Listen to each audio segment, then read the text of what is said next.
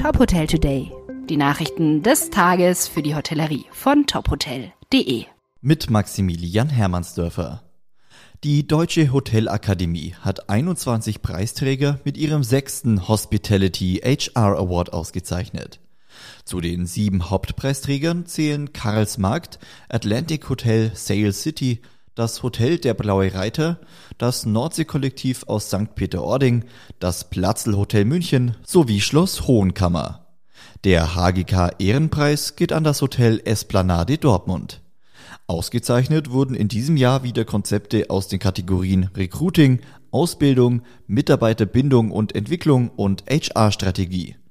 Neu hinzugekommen ist die Kategorie Change and Challenges HR. Alle Preisträger finden Sie auf unserer Homepage.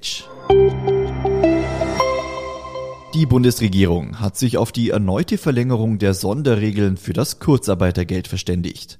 Das Kabinett stimmte einer entsprechenden Verordnung von Bundesarbeitsminister Hubertus Heil zu. Demnach werden die Sonderregeln bis zum Ende des Jahres verlängert. Laut Heil seien insbesondere Unternehmen in der Veranstaltungsbranche nach wie vor von Einschränkungen betroffen. Mitarbeitermangel im Tourismus ist nicht nur ein deutsches Problem. Auch das Gastgewerbe in Österreich klagt über zu wenig Mitarbeiter. Tourismusexpertin Susanne Kraus-Winkler sagt, dass das Problem kein neues sei. Der Tourismus sei in den letzten 20 Jahren weltweit gewachsen. Dieses Wachstum habe die Ausbildungskapazitäten deutlich überstiegen. Die Corona-Pandemie hätte diese Problematik aber verstärkt. Durch Lockdowns, Personalabbau und Kurzarbeit seien viele Beschäftigte verloren gegangen.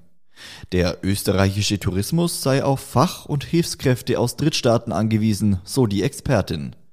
Hier seien politische Lösungen gefordert, um schnellstmöglich auf Arbeitskräfte aus anderen Ländern zugreifen zu können. Weitere Nachrichten aus der Hotelbranche finden Sie immer auf tophotel.de.